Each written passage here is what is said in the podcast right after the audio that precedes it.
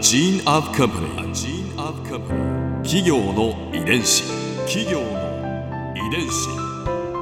全国に546万社以上あるとされる日本の企業その企業の数だけ理念があり使命があり人間ドラマがありますこの番組ではさまざまな企業のトップや社員の方にお話を伺いながら成長する企業の DNA を解明していきます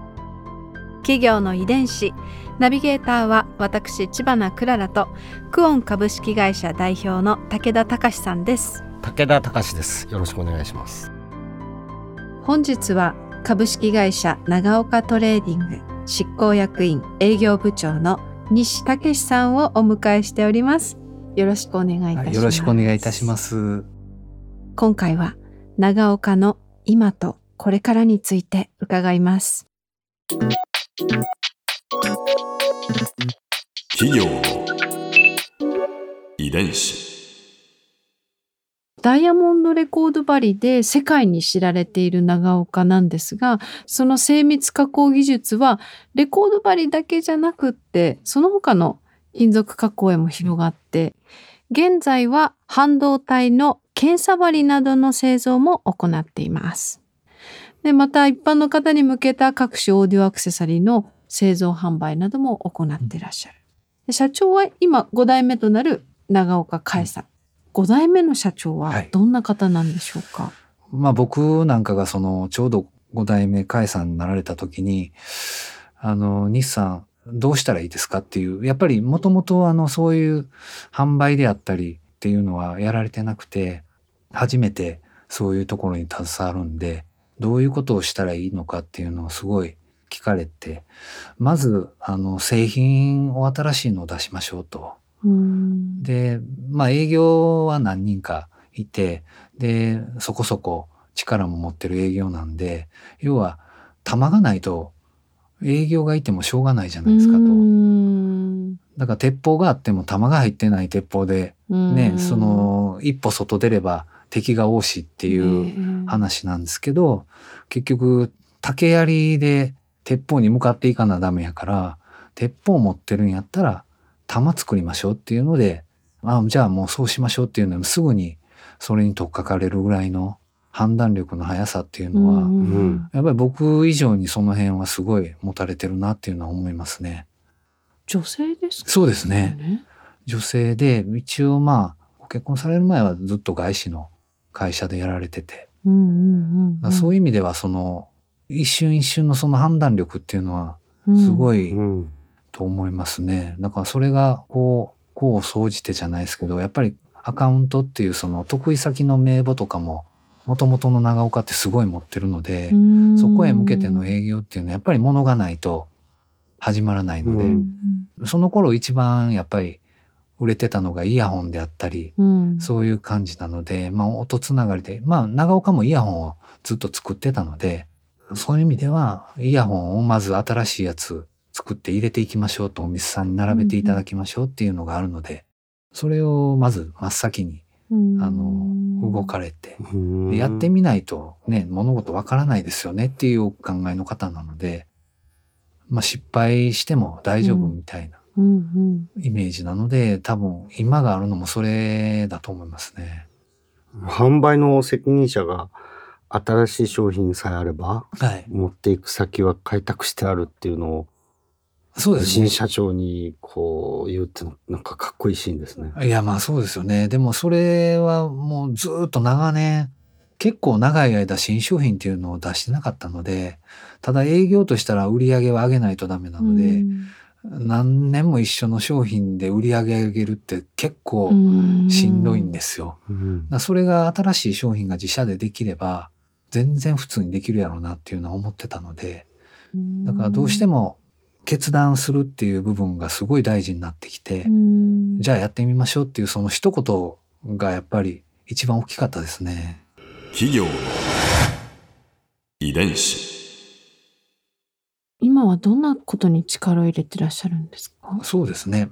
触診検査針、うんうん検査用の針ですね。今で言うと半導体ってすごいちっちゃい部品でいっぱい足がついてる。うんうんそれが要はちゃんと通電してますかっていうのを調べるんですね、全部。部。それが細い針先でその足に1回で当てて通電するかを調べるんですよ。うん。それの針を作ってるんですね。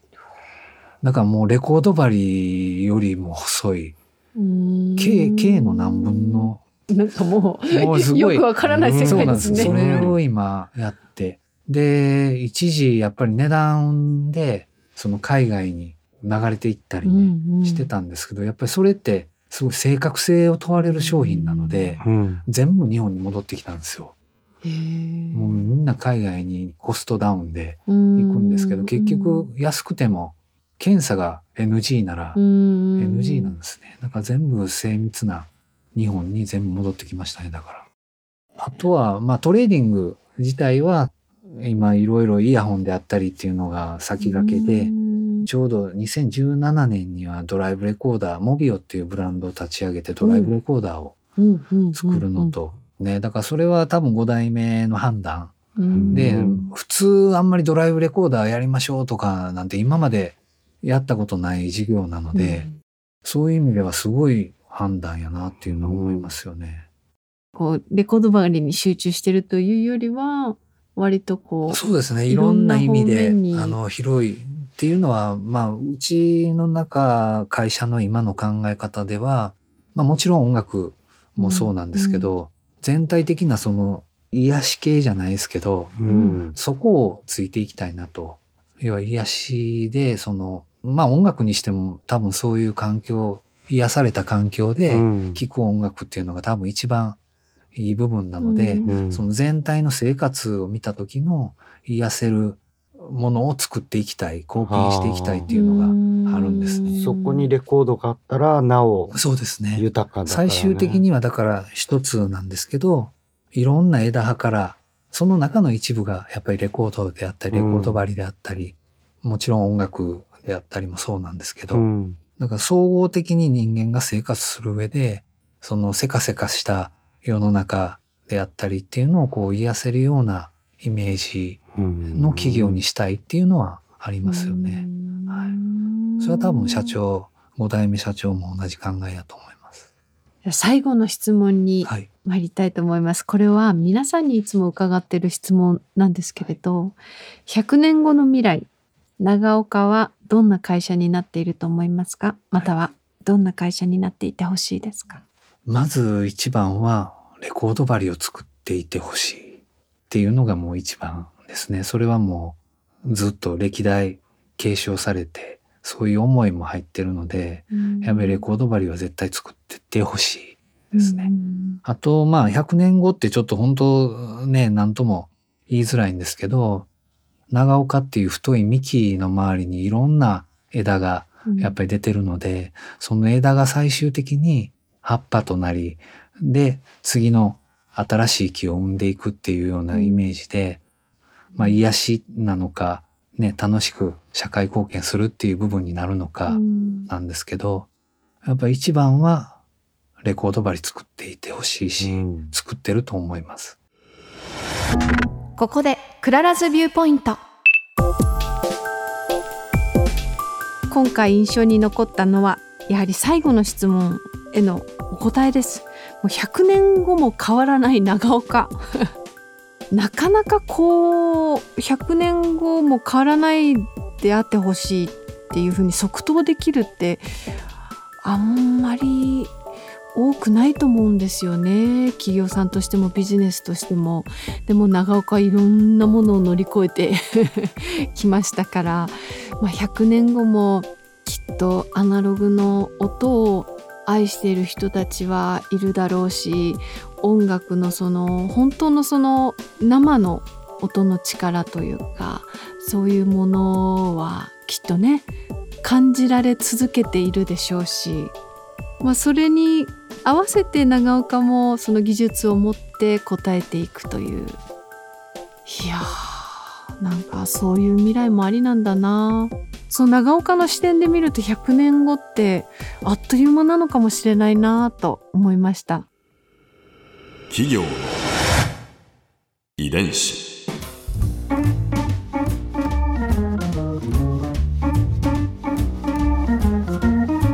の番組はポッドキャストのほかスマートフォンタブレット向けアプリオーディでも聞くことができます。